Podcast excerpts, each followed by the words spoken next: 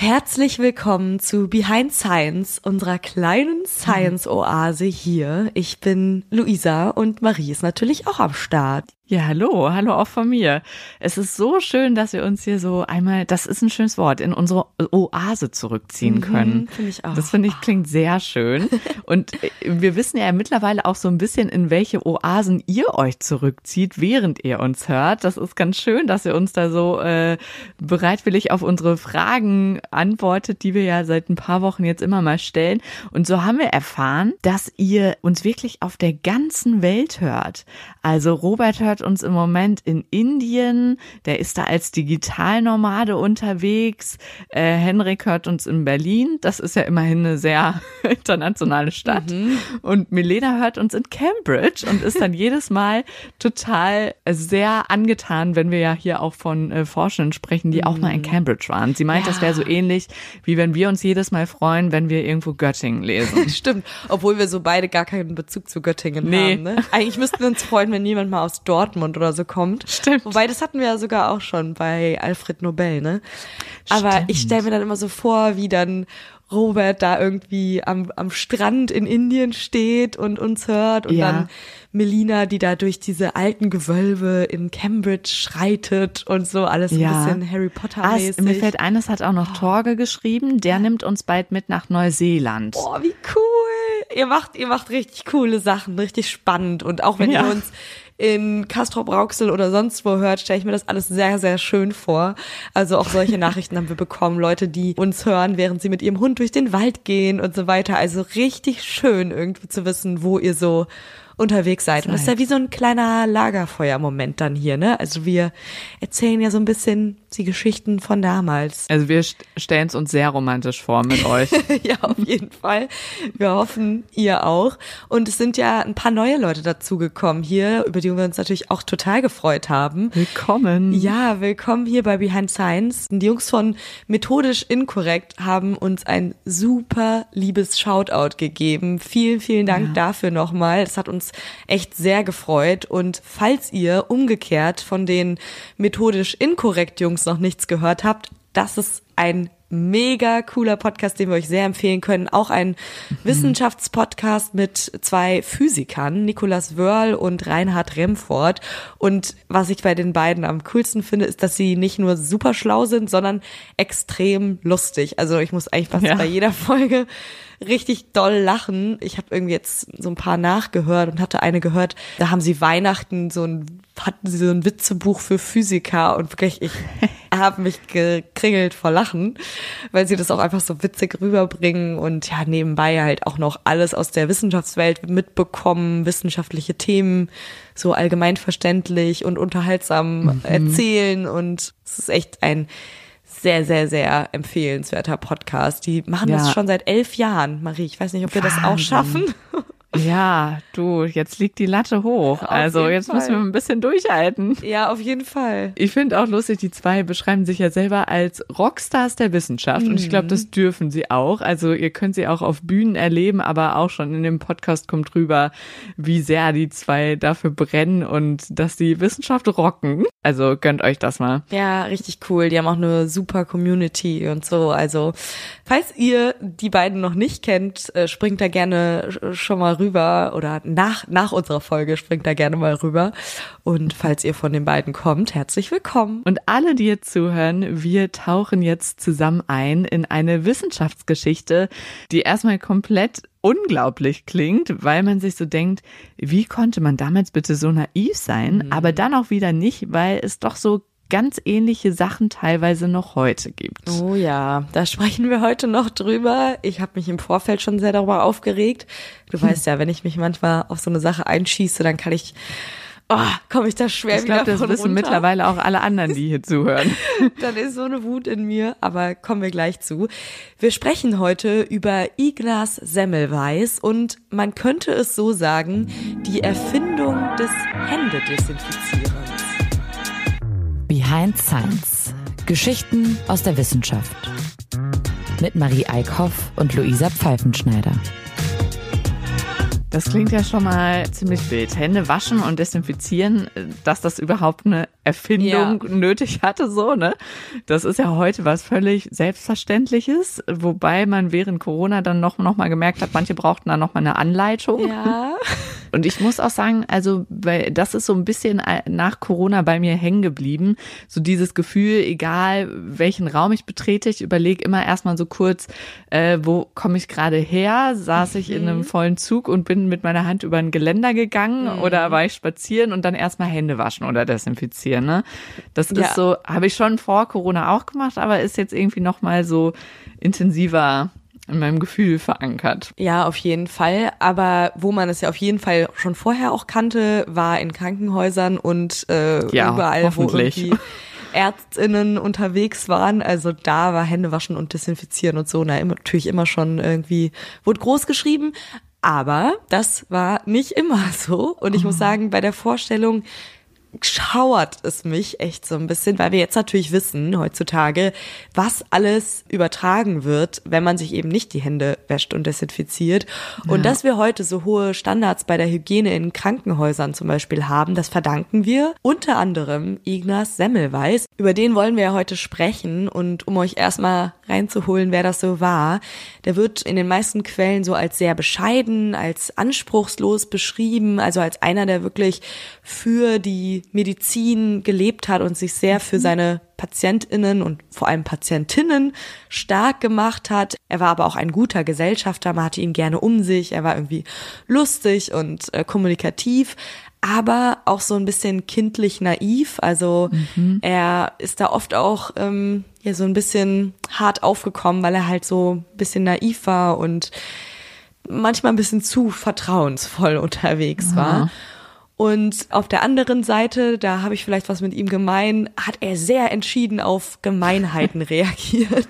Ihr hättet und, euch bestimmt gemacht. Ja, vielleicht. Äh, und ist da sehr, sehr wütend drüber geworden. Und ähm, über diese Kombi aus, sag ich mal, so kindlicher Naivität, aber auch so einer Wut über Gemeinheiten sprechen wir auf jeden Fall heute noch sehr, sehr viel. Das hat ihn nämlich sein Leben lang begleitet.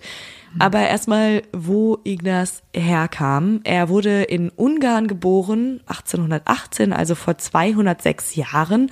Und da studiert er Medizin in Pest, das ist ja heute Budapest, und später dann in Wien. Und das so richtig aus Leidenschaft. Also er möchte Mediziner werden, er will Menschenleben retten und möchte das wirklich aus tiefstem Herzen und nicht nur irgendwie für den Status oder so, was ja damals auch häufig der Fall war. Auch darüber sprechen wir heute noch viel. Und sein Magister schließt er dann damals in Chirurgie und Geburtshilfe ab. Es ist irgendwie ein bisschen eine wilde Kombi, äh, die aber tatsächlich auch sehr entscheidend war für das, was er entdeckt hat. Mhm. Leider wird sie allerdings auch ziemlich vielen Menschen das Leben kosten. Mhm. Jedenfalls wird Ignaz im Jahr 1846 Assistenzarzt in der ersten Geburtshilfeabteilung des Allgemeinen Krankhaus Krankenhauses in Wien. Gefördert und unterstützt wird er von sehr bekannten Ärzten. Er wurde Assistent von einem gewissen Professor Johann Klein. Allerdings liegt damals unter Leitung dieses Professors die Sterblichkeitsrate im Krankenhaus extrem hoch. Und zwar so hoch, dass schon er richtig bekannt war dafür dafür, dass es bekannt war, dass die meisten Frauen, die hier entbinden, krank werden und wahrscheinlich sogar sterben. Mhm. Also der hatte einen richtigen Ruf weg. Ja, ja, richtig, richtig krass. Und dieser Johann Klein wird auf jeden Fall auch noch wichtig in der Geschichte. Der kommt da also jetzt rein, Ignaz Semmelweis, und trifft auf ein Problem, äh, dass da einfach sehr, sehr viele Frauen, die dort entbinden, krank werden und sterben. Mhm. Einen besseren Ruf hat die zweite Abteilung, die direkt neben der von Johann Klein und Ignaz Semmelweis liegt. Und da arbeiten nur Hebammenschülerinnen, die bei der Entbindung helfen und keine Ärzte. Also damals war das auch sehr nach den Geschlechtern aufgeteilt. Ja. Hebammenschülerinnen und männliche Ärzte. Und, und das spricht sich schon richtig rum und die meisten werdenden Mütter wollen dann schon gar nicht mehr in die Abteilung von mhm. Johann Klein und Ignaz Semmelweis und weigern sich teilweise richtig und natürlich nagen auch diese vielen Todesfälle an den beiden und an den anderen Ärzten. Da gibt's auch einen sehr guten Spielfilm, wo das Leben von Ignaz Semmelweis gezeigt wird, so ein Schwarz-Weiß-Film.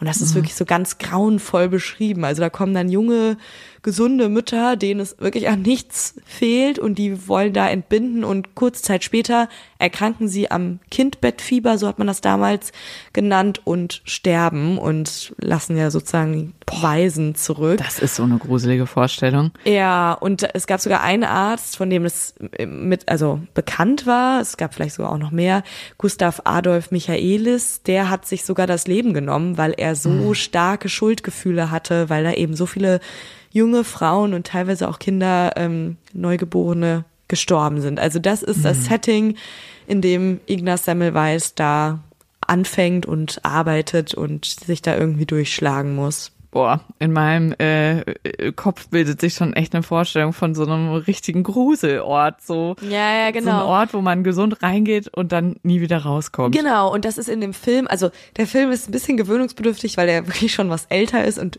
ganz langsam erzählt ist. Das ist man oh. heutzutage ja nicht mehr so gewohnt also und auch Schwarz-Weiß halt, aber da wird es halt so beschrieben, da kommt dann eben eine Frau und die ist mit ihrer Mutter da und will halt dann entbinden Aha. und gerade hat sozusagen die Hebammenabteilung geschlossen. Das oh. heißt, sie muss auf die Abteilung, wo die Ärzte ja, sind. muss ja auch meistens schnell gehen. Und weigert sich so richtig so, nein, sie will da nicht hin und können sie nicht eine Ausnahme machen, dass ich doch oh, bei den schlimm. Hebammen unterkommen kann und so. Und dann wird sie so richtig geschnappt und hm. muss dann da zu den Ärzten. Und es war halt wirklich wie so ein Todesurteil. Also ganz ja grauenvoll. Ähm, und ja, ich finde, das ist in dem Film da sehr, sehr krass beschrieben. Also eigentlich mhm. gesund und munter geht man dahin und wie du schon sagst, ja, kommt eventuell Boah. nie wieder zurück. Ja. Ja, und eigentlich will man natürlich äh, gesund wieder rausgehen mit natürlich. einem Kind, also mit ja. einem neuen Leben so, ne? Oh Mann, wie schlimm. Mhm. Und es gibt dann die einen Ärzte, die von so starken Schuldgefühlen geplagt sind. Du hast es eben beschrieben, dass sie selber schon gar nicht mehr wissen, wohin mit sich. Mhm. Es gibt aber auch andere, die sind in ihrem Stolz verletzt, weil es bei den Frauen nebenan so viel besser läuft. Also die hast du dann auch dazwischen. Mhm. Und Ignaz gehört so zu denen, also der ist auch richtig geplagt davon und er will jetzt endlich herausfinden, was der Grund für die hohe Sterblichkeit ist. Er fängt an, die Mütter jetzt noch gründlicher zu untersuchen, bevor er sie behandelt.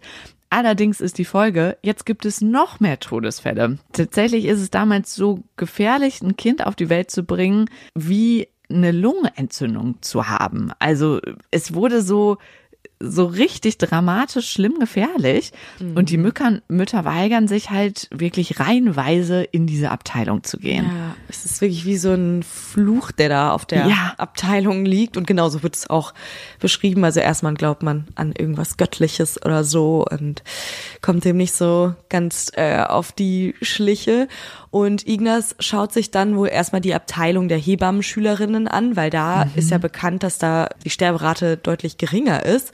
Und Gute Idee, ne? Zeigen. Also ja, vielleicht mal genau, gucken gehen, Hospitation die, wie die machen. das machen und lässt sich das alles zeigen, was sie vielleicht besser machen und was die Ursache sein könnte für die geringeren Todeszahlen. Und da mhm. sieht er dann schon irgendwie saubere Wäsche, an den Fenstern hängen schöne Vorhänge, neben den Betten stehen Blumen und irgendwie sieht alles so sauberer und schöner aus. Mhm. Damals war es nämlich so, dass äh, generell diese Abteilungen der Wöchnerinnen, so heißen ja die Frauen, die dann gerade entbunden haben, einen super niedrigen Stand hatten unter Ärzten, weil die Mütter ja genau genommen nicht krank waren. Also es gab halt so eine ja. ziemliche Hierarchie in der äh, so bei den bei den Ärzten oder bei den Erkrankungen und so chirurgische Sachen, das war ganz oben in der Hierarchie, weil da wurde ja wohl richtig gesägt und ähm, irgendwie richtig was, was getan. Getan. Und bei den Müttern, die halt entbunden haben, war das eher so, ja, die sind ja nicht wirklich krank, die kriegen jetzt hier ihr Baby und, und fertig. Und gehen wieder. Ja, Und schön wär's, wieder? ne? Da war es ja eher so, dass die gar nicht mehr gegangen Ja, sind. genau. Und deshalb waren die Stationen oft in einem super schlechten Zustand. Teilweise gingen die direkt raus mit dem Fenster zur Leichenhalle und Ah. oft waren die Frauen, die da hinkamen, auch sehr arm und äh, Mhm. hatten auch keine Lobby. Aber stell dir das mal vor, guck mal, dann ist das nicht nur eine gruselige Station, sondern im schlimmsten Fall ist so auf der anderen Seite der Wand die Leichenhalle. Ja, richtig, richtig so auf fürchterlich. der einen willst du eigentlich gerade äh, ein Neues Leben, Leben, entstehen ja. lassen. Äh, oh Gott, oh Gott. Ja, aber ist natürlich auch schlimm, dass die sagen, die waren nicht richtig krank, weil ehrlich gesagt auf der Station waren sie ja dann ziemlich schnell Mhm. tot. Ah, ja, aber Ignaz, okay, ist jetzt irgendwie inspiriert von der Station der Hebammenschülerin und fängt an, auf seiner Station auch alles so ein bisschen freundlicher zu gestalten. Er wird da schon recht kritisch beäugt, weil die anderen Ärzte so sich lustig machen und denken, ja klar, jetzt mit äh, Blümchen und Vorhängen willst du hier die Frauen jetzt retten oder was? Und tatsächlich bringt es halt leider auch gar nichts. Die Todeszahlen bleiben weiterhin hoch. Ja, war ein Versuch wert und ich meine, so frische Wäsche und so klingt ja auch erstmal als Schön. könnte das auch was bringen. Ja. Also heutzutage sind ja auch da die Standards sehr, sehr hoch. Aber leider so richtig schlägt das Ganze nicht in einen positiven Effekt um. Und zum Glück spielt ihm dann ein sehr unglücklicher Zufall in die Hände, wortwörtlich. Sein Freund Jakob Koletschka ist Gerichtsmediziner und während einer Leichensektion verletzt er sich mit dem Skalpell und stirbt wenige Tage später an einer Blutvergiftung. Und da merkt Ignaz, dass der Verlauf der Blutvergiftung ganz ähnlich abläuft wie das Kindbettfieber bei den Wöchnerinnen.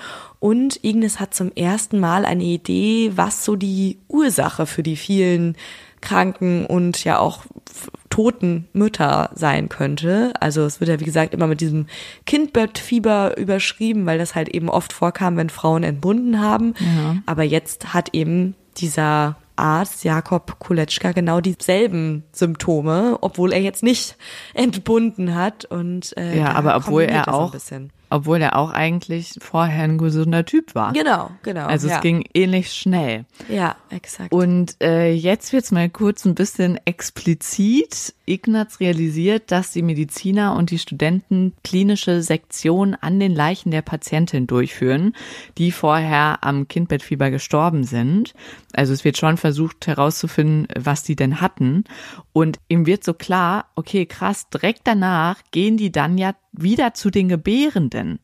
Und eigentlich kleben an den Händen aber noch immer ist jetzt ein bisschen ekliges Wort, Kadaverteile der verstorbenen Frauen, die sie eben vorher seziert hatten. ja. Und diese Erkenntnis hat er dann in diesem Moment. Ja, boah, es schüttelt einen so richtig, ne? Mhm. Also die Vorstellung, dass die da wirklich so die Leichen aufmachen und dann einfach so an Wieder rübergehen. rübergehen und oh, einfach, oh, das ist, das ist so furchtbar. Und teilweise waschen sie sich, sogar die Hände mit Seife, wow. Manchmal aber überhaupt nicht, weil sie halt gar nicht zusammenbringen, dass an ihren Händen die Ursache klebt, warum die Frauen dann später Ja. äh, krank werden. Der Tod klebt, ja. Mhm, ja, wirklich, wortwörtlich.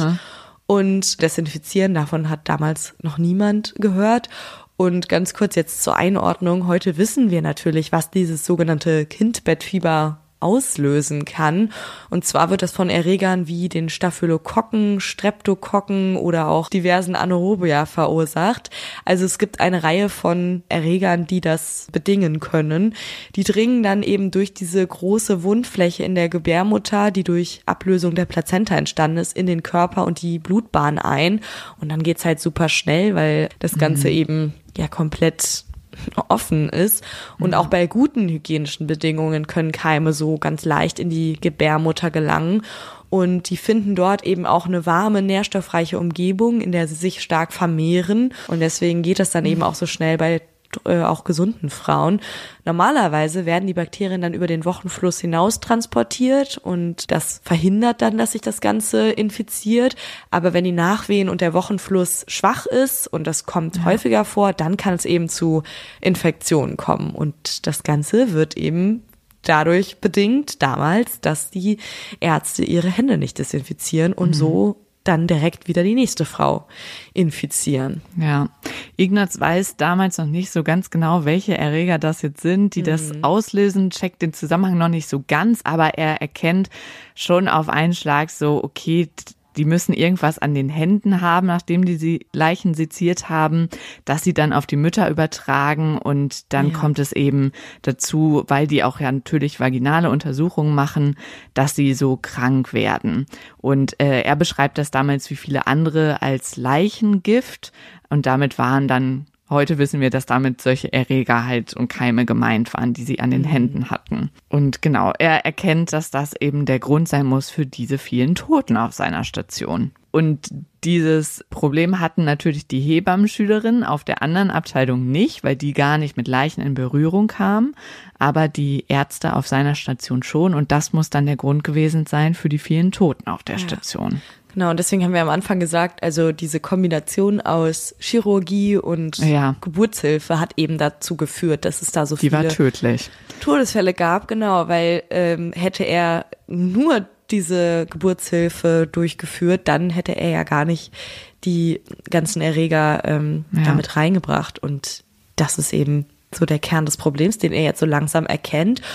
Und er äußert das in Ärztekreisen und es schlägt ihm richtig viel Gegenwind entgegen. Also man könnte jetzt denken, dass alle Ärzte Hurra schreien ja. und sehen, okay, ja, endlich hat mal einer hier eine Lösung für dieses große Problem, was ja auch einen schlechten Ruf auf uns hier oder wo uns ein schlechter ja. Ruf ja schon vorauseilt. Die hätten dankbar nein. sein können, ne? Mhm. Also ja, und das Problem ist halt, dass die Ärzte eben nicht denken, dass sie die Ursache für die Toten sind und die streiten das Ganze ab, also ja, das wollen, wollen das überhaupt nicht. nicht wahrhaben, genau. Mhm. Sie halten eben die vielen Toten für irgendwas Gottgegebenes, wollen jede Verantwortung von sich wegschieben. Aber Ignaz setzt sich erstmal durch und führt ein Jahr lang gezielt eine Studie durch, bei der er die Studenten anweist, ihre Hände und später dann auch die Instrumente nach der Leichensektion mit Chlorlösung und später mit der billigeren wässrigen Chlorkalklösung zu desinfizieren.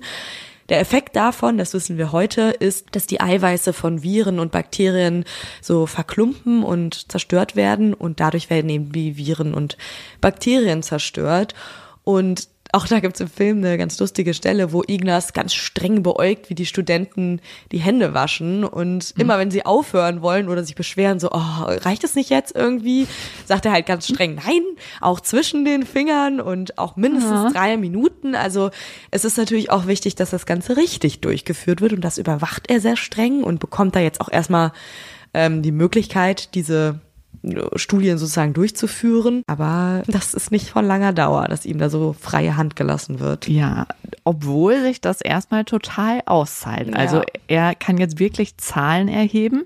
Die Sterblichkeitsrate sinkt in nur wenigen Monaten von 12,3 auf 2 bis 3 Prozent, also viel weniger. Mhm. Als trotzdem noch einmal zwölf Wöchnerinnen auf einen Schlag am Kindbettfieber erkranken, erkennt er, dass die Ansteckung wohl scheinbar nicht nur von Leichen, sondern auch von lebenden Personen ausgehen kann und dann verschärft er seine Maßnahmen nochmal. Er schreibt dann vor, okay, einfach vor jeder Behandlung müssen jetzt die Hände äh, gewaschen werden und Instrumente desinfiziert werden. Ähm, also nicht mehr nur, wenn man vorher halt mit Leichen zu tun hatte. Mhm. Und dadurch gelingt es ihm, die Sterblichkeitsrate noch weiter zu sinken und zwar auf 1,27 Prozent von mhm. vorher 12. Ja. Das heißt, die Sterberate auf seiner Station liegt jetzt sogar unter der bei den Hebammen. Ja. Also richtig doller Erfolg. Ja, eigentlich. also eigentlich könnte man sagen. Sogar ein äh, ja. messbarer, ja. Ein komplett messbarer, sichtbarer, für alle spürbarer Erfolg. Und dass ähm, die Sterberate sogar unter der, der Hebammen lag, das war ja auch ja. immer so der große Kritikpunkt, an dem sich die männlichen Ärzte ja so aufgerieben haben, dass die Frauen es scheinbar besser hinbekommen, ihre Patientinnen zu versorgen, als die lange ausgebildeten, mhm. ach so tollen Ärzte. So, und jetzt könnte die Geschichte hier enden. Habt einen schönen Science Samstags. Tschüss, war eine schöne Folge. Aber Ignaz hat seine Rechnung nicht mit den doch recht stolzen und teilweise echt arroganten hm. Ärzten gemacht. Die sehen zwar, dass das Händewaschen etwas bringt, also Händewaschen, desinfizieren und so weiter, aber wollen es einfach nicht wahrhaben, dass sie der Grund sind für die vielen Toten, Immer dass sie verantwortlich nicht. Oh. sind, ja. Sie halten die Sauberkeit für unnötig und auch Zeitverschwendung nach dem Motto so, wir haben das noch nie so gemacht, also machen wir das jetzt auch nicht so und äh, der soll jetzt mal von seinem hohen Ross runterkommen. Die fühlen sich total in ihrer Ehre verletzt und bezeichnen Ignaz sogar als Nestbeschmutzer. Also, Ausgerechnet. ja, Ey. es ist so ein ironischer, eine ironische Begriff, ja. Fügung, ja. Also wer das sagt, hat ja wirklich gar nichts verstanden, Mhm. weil eigentlich will er ja genau das Gegenteil, dass das Netz eben schön sauber wird und Ja. ja, aber diese anderen Ärzte, die wollen keine Veränderung, die wollen nicht das Gefühl haben, dass sie einen Fehler gemacht haben.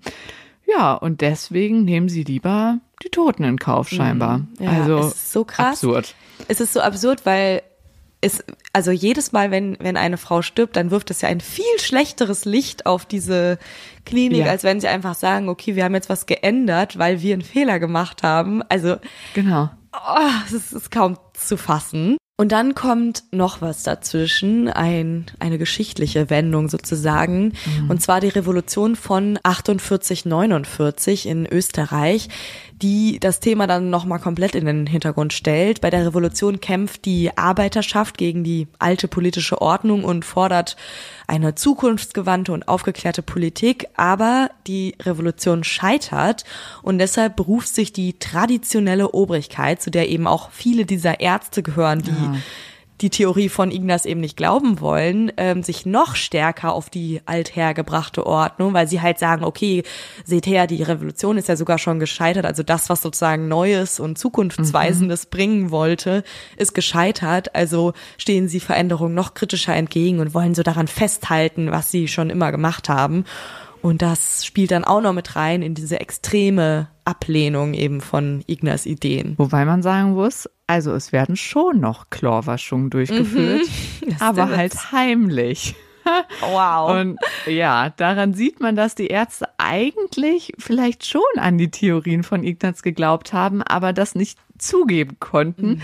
Und das Schlimmste daran ist, das größte Hindernis für die Verbreitung von Ignaz Theorie ist nicht die Ignoranz, sondern die nachlässige Durchführung der Chlorwaschungen. Das heißt, die wurden irgendwie nur noch so heimlich durchgeführt und die, die es dann gemacht haben, die haben das auch nicht so ordentlich gemacht, wie Ignaz das vorgesehen hatte. Also die haben sich vielleicht nicht drei Minuten die Hände gewaschen oder sie haben ihre Finger nicht gründlich abgespült und sind dann natürlich trotzdem irgendwie infektös geblieben.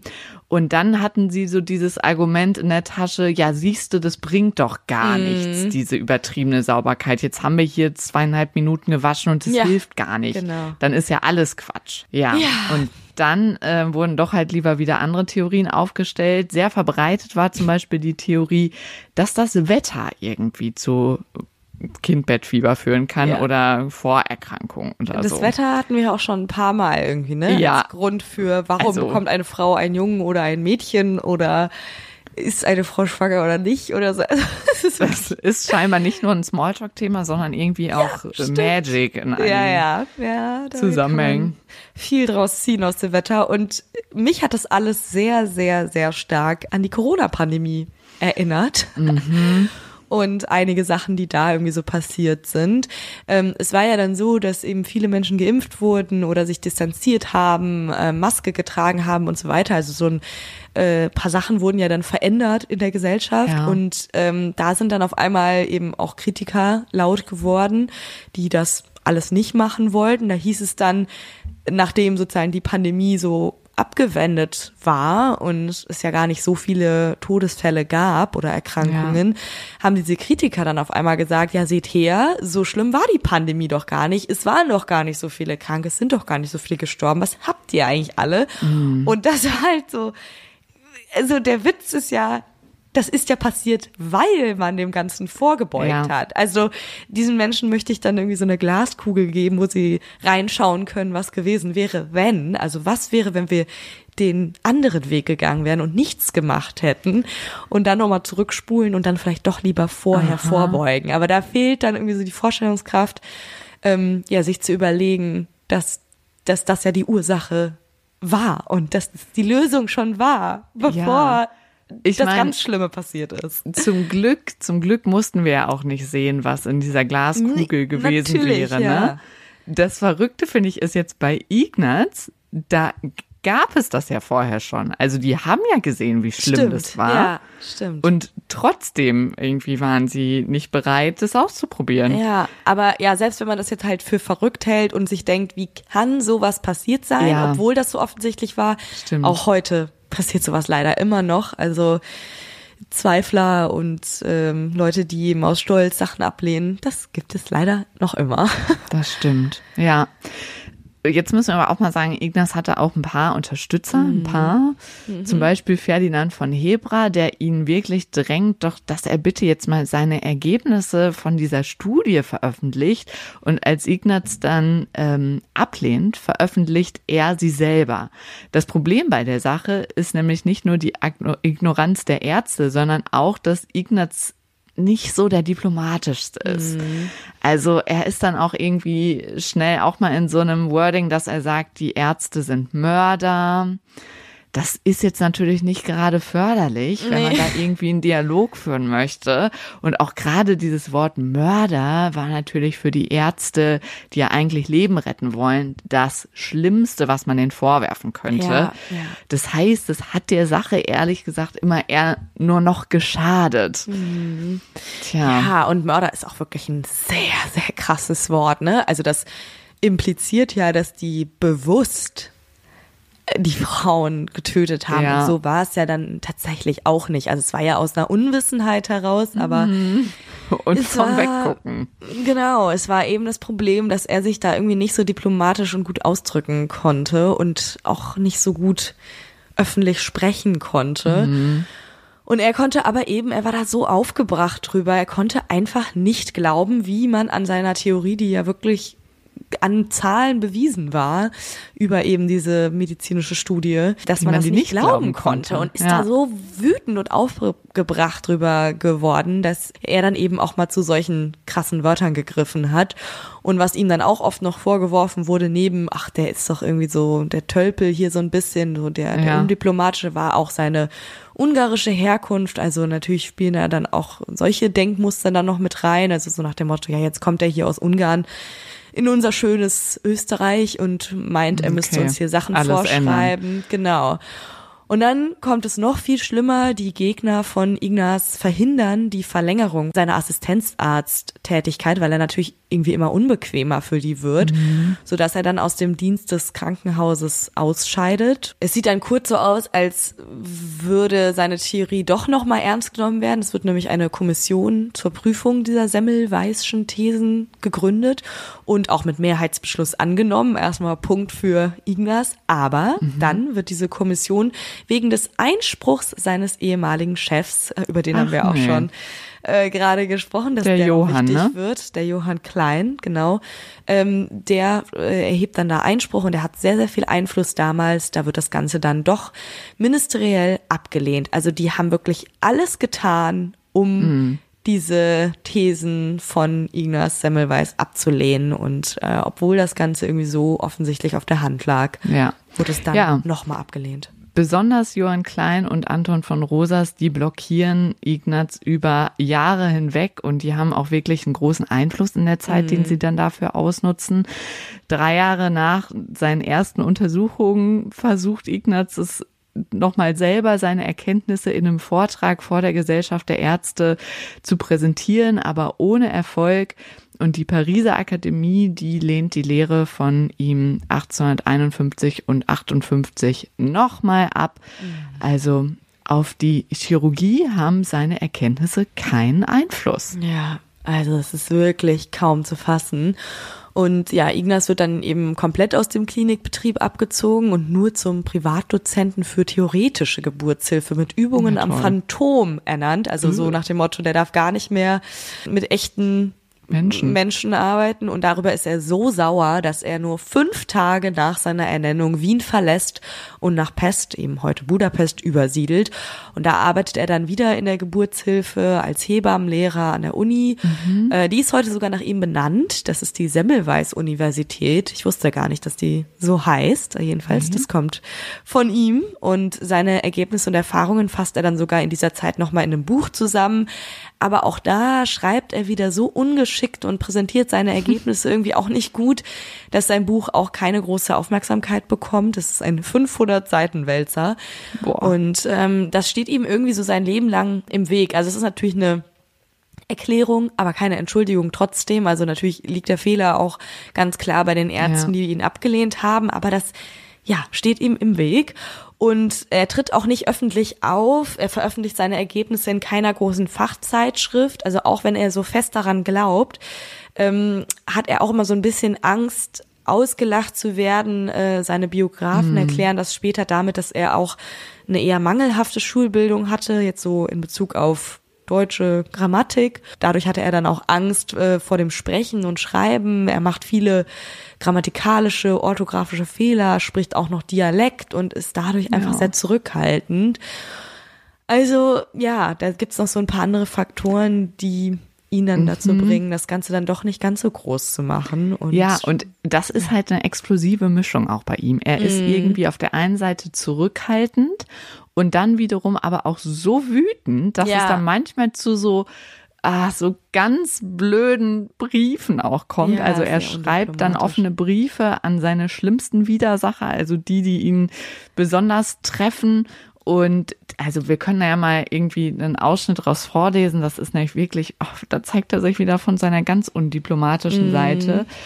Er schreibt zum Beispiel, das Morden muss aufhören und damit das Morden aufhöre, werde ich Wache halten und an jeder, der es wagen wird, gefährliche Irrtümer über das Kindbettfieber zu verbreiten, wird an mir einen rührigen Gegner finden. Sollten sie aber, ohne meine Lehre widerlegt zu haben, fortfahren, ihre Schüler und Schülerinnen in der Lehre des epidemischen Kindbettfiebers zu erziehen, so erkläre ich sie vor Gott und der Welt für einen Mörder. Ja, es ist, oh. es ist too much einfach. Also es ist einfach zu heftig, äh, ja.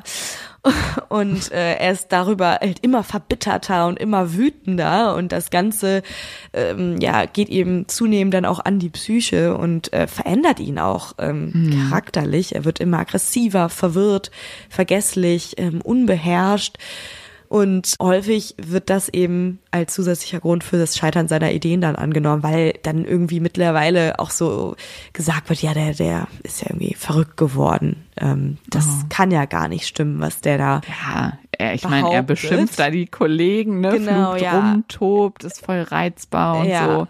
Genau. Und dann auf der anderen Seite hat er so Phasen, wo er total apathisch ist, antriebslos, er vernachlässigt mhm. sein Äußeres, ähm, wird halt dann überall Feinde und Intriganten und erkrankt dann später wirklich auch schwer an Depressionen und natürlich wird es dann für seine Feinde auch irgendwie immer einfacher, eben zu sagen, ja, ach der, das ist so ein verrückter, abgedrehter Arzt, da, den kann man ruhig ignorieren. Also da kommen leider einige blöde Sachen für ihn zusammen. Ja, und für ihn bedeutet das halt leider auch wirklich das Ende. Also mhm. kurze Zeit später wird er von drei Ärztekollegen in die staatliche Landesirrenanstalt, so heißt sie damals noch, in Döbling bei Wien eingeliefert.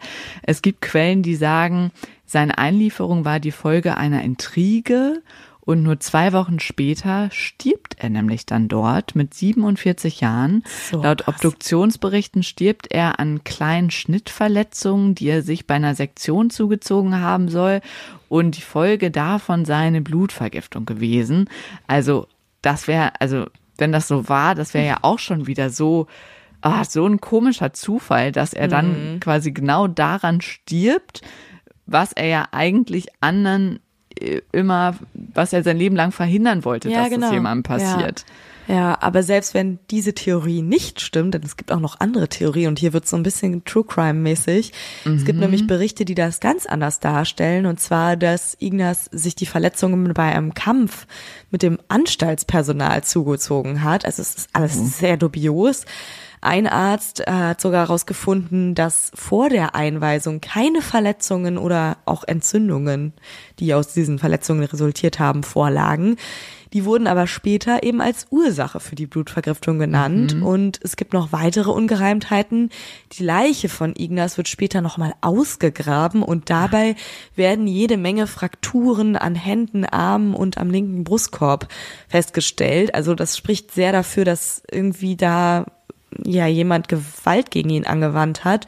Und in der Aktennotiz der Klinik wird als Todesursache eine Gehirnlähmung als Sterbegrund Mhm. angegeben. Also es gibt ganz viele unterschiedliche Theorien, alles super dubios. Ein Biograf stellt dann später die Theorie auf, dass Pfleger Ignaz Semmelweis auf dem Anstaltshof geschlagen haben, so richtig auf ihm rumgetrampelt sind. Also irgendwas ist an dieser Geschichte total faul. Also ja, ich glaube, seine Feinde haben ihm da auch noch so den letzten den Garaus gegeben. gemacht sozusagen. Also da weiß man bis heute irgendwie nicht so genau, was genau passiert ist, aber die Theorie ist schon irgendwie ein bisschen plausibel, wenn man Ja. weiß, wie schlimm seine Feinde waren. Also er hatte sehr mächtige Feinde und Mhm. wir können ja noch mal kurz uns in Erinnerung rufen, warum? Also weil er verhindern wollte, dass Frauen sterben, Ja. nachdem sie ein Kind geboren haben. Also okay. Wow. Er ja. hatte heftige Feinde, ähm, hat nie Anerkennung bekommen während seines Lebens. Erst 17 Jahre später bekommt er die durch eine Biografie, die über ihn geschrieben wird. Und kurze Zeit darauf wird dann auch endlich mal seine Theorie in die Tat umgesetzt, dass Desinfizieren Infektion verhindern kann. Da fällt auch dann nochmal besonders auf der Name Josef Lister. Das ist ein Chirurg, der es schafft, neue Re- Hygieneregeln einzuführen. Er ergänzt dann noch einen weiteren Faktor und zwar wird das Operationsfeld auch desinfiziert mit Carbol. Damit wird es besprüht, wodurch die Sterblichkeitsrate durch Operation auch nochmal stark zurückgeht. Und wenn wir jetzt speziell nochmal gucken auf Hygienemaßnahmen bei Frauen im Kindbett, diese Hygienemaßnahmen werden erst eine gesamte Ärztegeneration später nach Ignaz eingeführt. das ist, Wahnsinn. boah, endlich, aber heftig. wie viele spät. Tote hätten verhindert werden können, Ja. wenn das Ganze einfach schon direkt umgesetzt worden wäre. Es macht einen einfach so fassungslos und wütend und weil das so eine ein ein krasses Ereignis war, äh, wo jemandem eben für offensichtliche Theorien nicht geglaubt wurde, ist da sogar ein Begriff draus entstanden. Das ist der Semmelweis-Reflex. Der beschreibt die unmittelbare Ablehnung einer Information oder wissenschaftlichen Entdeckung ohne weitere Überlegung oder Überprüfung des Sachverhalts. Also das ist was, was auch danach noch passiert ist. Das ist, glaube ich, so das Ja. Paradebeispiel. Aber ja, in vielen Fällen hat eben die wissenschaftliche Leistung dann eher eine Bestrafung als eine entsprechende Honorierung zur Folge. Und ich glaube sogar, dass Ignaz äh, auch schon damit fein gewesen wäre, wenn es einfach umgesetzt worden wäre. Also ich glaube jetzt, schätze ihn so von den Beschreibungen seines Charakters nicht so ein, dass er da die Lorbeeren oder das Geld Nee. oder so ernten wollte, sondern ihm ging es wirklich um das Leben dieser Frauen oder dieser Menschen, die da einfach Gestorben gestorben sind, Ja. weil die Ärzte nicht bereit waren, ihre Hände zu waschen und zu desinfizieren. Also es ist echt eine unglaubliche Geschichte, finde ich. Ja, aber der äh, Begriff Semmelweis-Reflex, den ähm, können wir uns ja alle mal merken. Also ich glaube, äh, ja, doch, das äh, haben wir schon auch alle jetzt in den letzten Jahren mitgekriegt, dass es Ja. und kriegen es vielleicht öfter mal mit, dass so, obwohl die Datenlagen offensichtlich sind, da ist so eine Art Reflex gibt, der Ja. dann manchmal sogar wirklich tödlich für uns sein kann. Ja. Ja. Also, es ist unglaublich, was da passiert ist. Wir können nur jedem raten, vertraut euch selbst, so wie Ignaz das getan hat und glaubt anderen, wenn sie Daten vorlegen können und eben Ja. irgendwie, ja, Das wenn Ganze sie sich beweisen ihrer- können, ne? Beweisen können, genau. Aber manchmal sagt sich das ja auch so ein bisschen leichter, als es in der Umsetzung Das ist. stimmt. Also insgesamt eine auffühlende Folge, finde ich. Auf jeden Fall. Ich bin ganz erschöpft. Oh, bestimmt jetzt Oh. alle hier. Ja, Robert in Indien auf der Insel denkt sich auch, Also, oh alter Gott, ich dachte, es wird hier sch schöne, schöne halbe Stunde oder 40 Minuten oder so. Ja, ich, äh, mich hat es sehr beschäftigt und aufgewühlt, auch in der Recherche. Wir wollen euch ja hier jede Woche so ein bisschen besser kennenlernen und haben ja schon so ein paar Fragen gestellt, wo wirklich also so schöne Nachrichten reinkamen. Das müssen wir echt nochmal sagen. Deswegen ähm, habe ich mir nochmal eine Frage ausgedacht, um euch noch so ein bisschen besser kennenzulernen und vielleicht auch so ein bisschen Inspiration hier für uns und unsere Community zu sammeln. Und zwar, welches Buch, welcher Film, welche Serie oder welches Gespräch oder was auch immer, vielleicht ein Bild oder ein- eine Werbung oder so, hat euch zuletzt so richtig beeindruckt? Ich glaube, bei mir war es tatsächlich die Geschichte von Ignaz Semmelweis. Also ähm, das hat mich schon sehr, sehr beschäftigt. Da habe ich wirklich so die Woche viel dran gedacht. Und Genau, ihr könnt ich- uns natürlich auch Folgentitel schicken. Freuen wir uns auch. Stimmt, oder welche, welche Podcast-Folge, ob von uns oder von jemand anderem. Ja. Was hat euch zuletzt so richtig beeindruckt und vielleicht über eine längere Zeit beschäftigt? Wo habt ihr immer mal wieder dran gedacht? Da würden wir uns sehr freuen, was von euch zu hören. Und ich habe ja das Buch letztens, glaube ich, schon mal erwähnt hier. Oder vielleicht auch nicht, vielleicht habe ich es nur dir erzählt. Ähm, Im Grunde gut. Das Buch habe ich ja vor kurzem gelesen und da habe ich auch sehr viel dran gedacht. Also Ja. das auf jeden Fall, falls ihr das noch nicht kennt, auch eine große Empfehlung. Gibt's auch bei Spotify als Hörbuch. Oh, schön. Mhm. Ja. Schreibt uns gerne eure Empfehlungen an podcast.behindscience.de oder per Instagram. Da heißen wir behindscience.podcast. Und wenn ihr Lust habt, dann lasst uns doch hier auch noch ein paar Sterne, wenn ihr uns gerne hört. Ja. Und ja. Oder folgt uns über Glocken und Plus und so. Wir freuen uns über alles. Das erfüllt jedes Podcast-Herz. ja. Wir hören uns nächste Woche wieder. Bis dahin, macht's euch schön und tschüss. Tschüss.